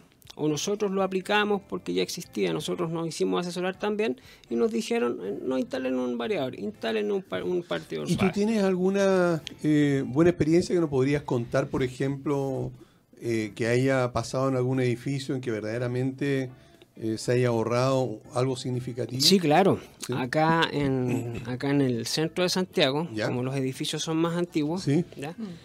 entonces a- acá los, lo- los equipos son ya son eh, tenían este tipo de partidas, Ah, ¿ya?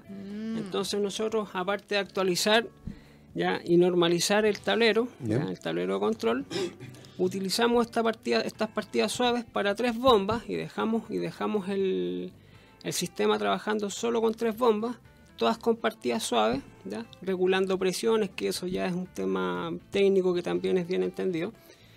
Y no sé, ellos de, no sé si puedo hablar de valores. sí, claro. Sí, o sea, Sí. mejor si puedes hablar de valores Claro. porque es lo que finalmente es lo que impacta a la comunidad. Ya, perfecto. Ellos estaban consumiendo, no sé, este- ellos tenían... De hecho, me llamó hace, hace poco el, el administrador son, solamente para indicarme ese valor. Ya.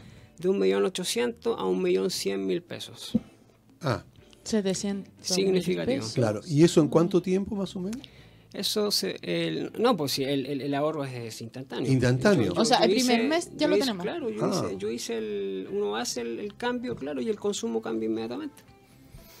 Inmediatamente, lo Wow. mismo que lo mismo que la iluminación, pues yo empiezo al tiro a consumir otra otro otro valor de potencia. Claro, ¿me claro. Otro valor de potencia. Claro, Claro. que sí. O sea que se puede ahorrar bastante Exacto. de acuerdo al consumo. Exacto. Pero eh, ahí la recuperación de inversión va a depender de también de cuál es, porque también otro otro otro aporte significativo es que la misma máquina bomba, ya, ya que nos va a arrancar con esa con ese pic alto, ya, Y la, la partida suave va a permitir que ella misma se cuide, ¿me entiendes? Porque va a Ah. entrar de otra manera, pues ya no, eh, mecánicamente No hacer el golpe no va a fuerte. ese golpe tan Claro, fuerte, claro, exacto. sí. Exactamente. ¿Será el golpe de ariete? El golpe de ariete. No, el golpe de ariete se produce en las tuberías. En las tuberías, claro. Exacto. Aquí estamos hablando del, del, del, del, de- del sacado de estado de inercia. Correcto. De la misma bomba. Y espérate, ¿y esto me permite también alargar la vida útil de la bomba? Exactamente. O sea, estoy ganando por todos lados. Exactamente, porque en ocasiones las bombas ya después comienzan a vibrar después de un tiempo. Sí, y es porque. Porque el alojamiento en los rodamientos, producto de este, de este, de este impacto que, Claro. que sufre, ¿ya? Eh, la- la- estas máquinas son de ferro fundido. Sí. Entonces el ferro fundido es muy blando. Entonces estos, estos impactos van provocando la deformación del, del- de la camisa o del alojamiento del rodamiento. Entonces empieza a vibrar. empieza Hay que vibrar. pensar que el impacto tú estás hablando de golpe, porque si son golpes lo que, lo que recibe el. Entonces si yo hago esto suave, ¿ya? Claro. el- el- la vibración se va a extender. O simplemente, si, así, si como, como hacemos nosotros, hacemos eh, eh, programa- programamos nosotros eh, la mantención de las bombas, Al, año, entonces yo la voy a sacar y simplemente va, va a ser eh, limpieza, ¿me entienden? En el taller, revisar los bobinados de esta, cambiar rodamientos por precaución, simplemente. O sea, ya no va a ser un, un Ya no cambio va a ser a- una asociado a una reparación exacto, mayor o a un que- cambio de, Claro, Exacto. de claro. definitiva. Porque no, no, no hemos topado don- don- en, en com- en comunidades grandes donde solamente tienen una bomba funcionando con un tablero Ah. que deja mucho que desear. Sí. Y en, muchas en muchos edificios. En muchos, muchos edificios existe pasa eso. eso. Exacto. Nos hemos encontrado con, con situaciones horribles en algunos, en algunos edificios por el tipo de mantención, ¿verdad? o, o no. La no tienen mantención. La no mantención. La no mantención. Entonces, eso eh, acarrea Claro. costos altísimos. Se ahorraron ellos un tiempo, digamos, de no pagar el mantenimiento, pero al final pagan Oye, carísimo. Exactamente. Exactamente. Imagínate que se ahorran en las bombas de agua. ¿Cómo estamos con los extractores de aire? Los ¿Qué extractores de se aire. puede hacer ahí? Porque hay, si yo me estoy ahorrando las bombas de agua, o sea, imagínate si es que le voy a hacer a los extractores. Claro. Pero antes de eso, definamos, para la gente que nos está escuchando, ¿qué serían los extractores de aire? ¿Dónde están ubicados o para qué sirven? Claro, los extractores de aire son, eh, como el nombre lo dice, extractores. ¿ya? Estos son más que nada la- lo- los equipos que sacan el aire de los ductos, ¿ya? ¿Ya? de las cocinas, ¿Ya? baños y los que sacan el monóxido de carbono en los estacionamientos. Perfecto. Entonces tenemos extractores a nivel, a nivel superficie, primer piso, y extractores en la azotea. Claro. Ok. Ya. Y eso necesita mantenimiento y, se, y, eh, y en el momento en que yo hago mantenimiento, eh, ¿los puedo hacer más eficientes también? Porque estos también eh, funcionan con energía eléctrica finalmente. Exactamente, la mantención es como a todos los equipos, ya, una vez cada seis meses, ya, con este esta inspección periódica que es una vez cada tres meses, ¿me Ujú. entiendes? Más que nada para ir sabiendo que estén funcionando como corresponde. ¿ya? Correcto. Pero la gran gracia ya del funcionamiento de, lo- de, lo- de estos extractores es poder hacer eficaz su funcionamiento. ¿ya? Porque como por normativa en los edificios, ¿ya? tenemos que los extractores funcionan, no sé, en la mañana en un horario, Ujú. ¿ya? Claro. mediodía en otro horario y en la tarde en otro horario. Sí. ¿Verdad? Por más que nada por el funcionamiento lógico. Claro. Pero nosotros dijimos en algún momento, porque un, uno, un administrador nos solicitó hacer este, ¿Ajuste? este ajuste. De hecho, yo creo que la idea fue más de él que nuestra. Ajá. Nosotros la tomamos porque no- nos puede servir a todos. ¿Pero aquí vamos a decir que fue mía?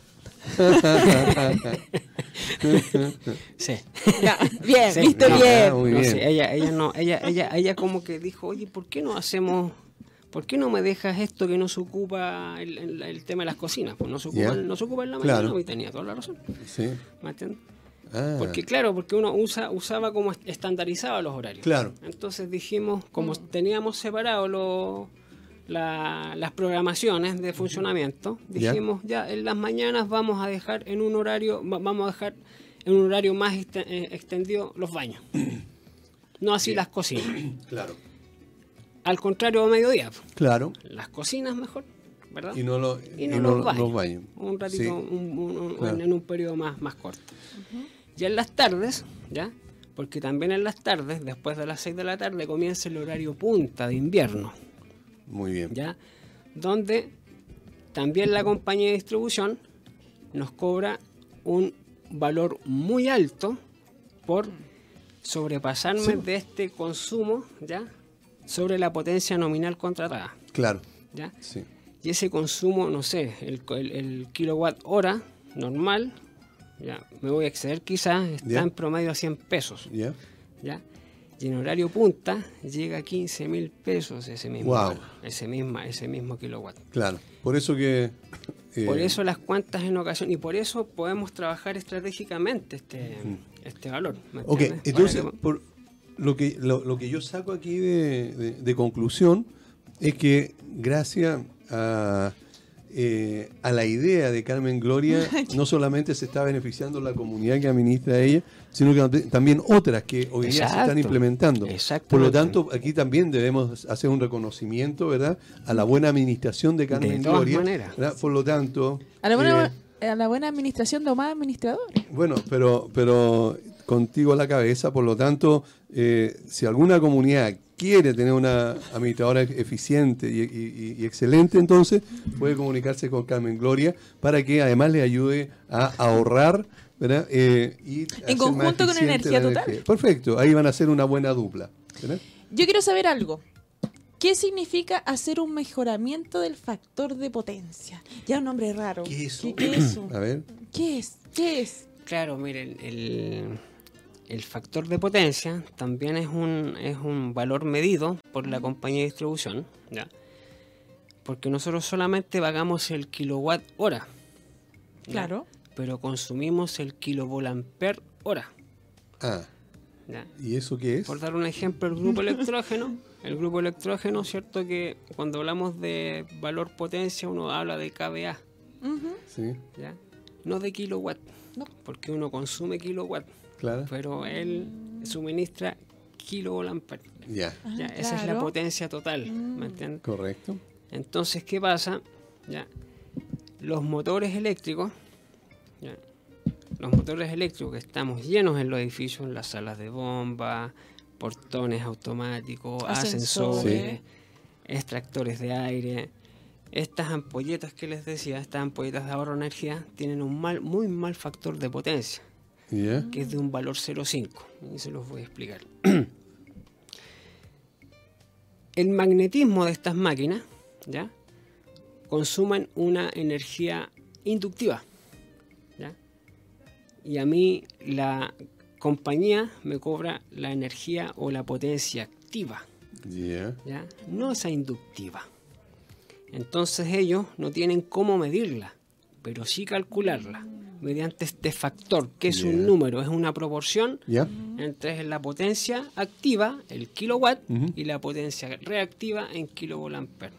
¿A qué se reduce esto? Sí, A que ellos, ellos al, al- al- al hacer esta medición, porque la llevan, la llevan contabilizada, si yo, su- yo supero ese, ese valor de 0,93, si yo me bajo de ese valor a 0,90, a 0,80 y algo, ya a mí me empiezan a multar por cada décima de potencia consumida en, en ese, en esos rangos. ¿me entiendes? Y en ocasiones, por eso le decía, en, en estas ampolletas, en, en su placa de características, dice P.F menor a 0.5. ya.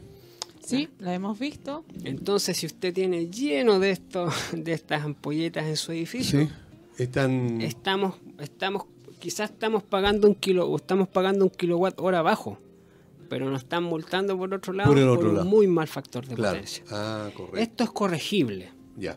Ah, eso es lo positivo. Eso es lo bueno, esto es corregible. ¿ya? Muchos edificios cuentan con bancos de condensadores y estos no están conectados o están mal conectados o mal calculados. Entonces nosotros hacemos este estudio ¿ya? Sí. para decirles a ustedes, mire, está trabajando bien, pero hay que hacer alguna mejora, ¿me entiendes? Dejarlos conectados directos simplemente eh, act- eh, eh, eh, dejar que estos funcionen automáticamente, porque estos traen unos dispositivos para que trabajen automáticamente Perfecto. sobre todo los sobre todo lo- los edificios más nuevos. Correcto. Pero si no lo tiene, se puede instalar y eso se mejora.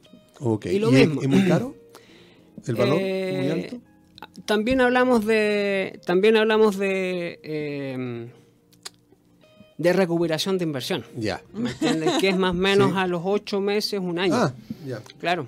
A corto claro, plazo. entonces. exactamente. Claro. De hecho, la compañía de distribución, cuando empieza a ver estos cambios, ya, ya hablo compañía de distribución que es Enel o Sí, Chile, aquí, en aquí- en- exacto. En, Santiago, en él.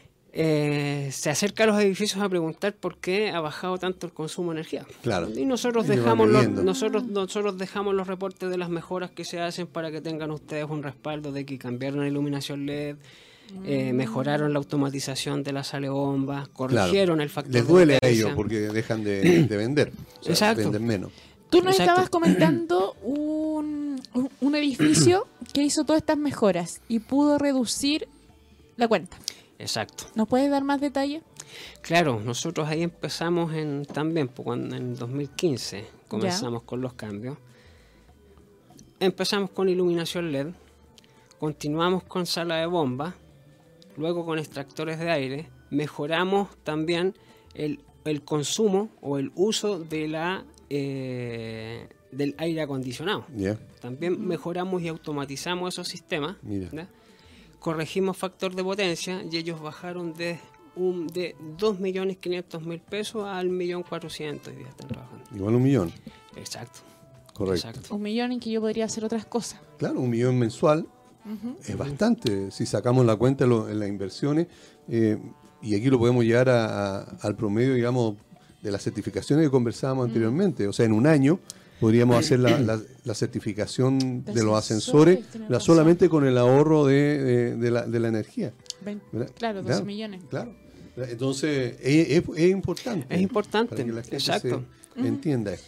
Yo los quiero llamar a ustedes nuevamente. ¿Dónde los puedo ubicar? Nos puede ubicar al teléfono de emergencia o al teléfono de atención al más 569 Ya. 62 555 850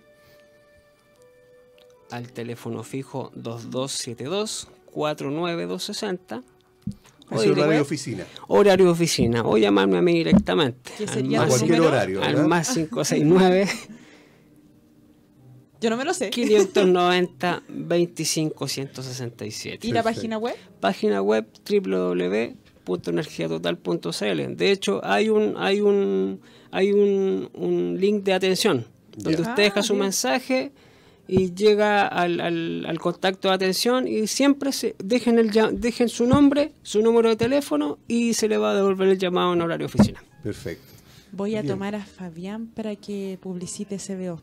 Ah, Es más calmado. ah, sí, yo creo, yo creo. ¿Cómo? Eh, sería, se- digamos, yo creo que estarían muy agradecidos los amigos de Malo. que lea Fabián, digamos, su, su promoción. ¿Estamos? Bueno, por favor. No, dale. Tú. No, no, no. Tú. No, bueno. No. Estamos con Fabián Arevalo, el gerente general de Energía Total. Muchas gracias, eh, Fabián, por estar con nosotros, por venir a acompañarnos al programa y contarnos lo que hace tu empresa en beneficio de las comunidades.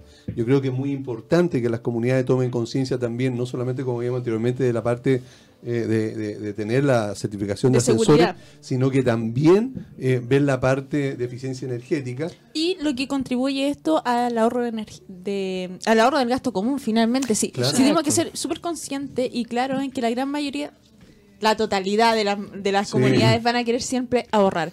Eh, y ojalá ahorrar en lo que se pueda ahorrar y no en seguridad. Así es. Así que Estamos. Llegamos hasta acá. Muchísimas gracias por estar Gracias, con por gracias por la oportunidad. Gracias. Muchas no, de gracias. nada, gracias la a ti. Y nos de vemos todas maneras, sí, el próximo- también agradecemos a los auditores y nos vemos el próximo jueves. Capítulo. Chao, chao. Chao.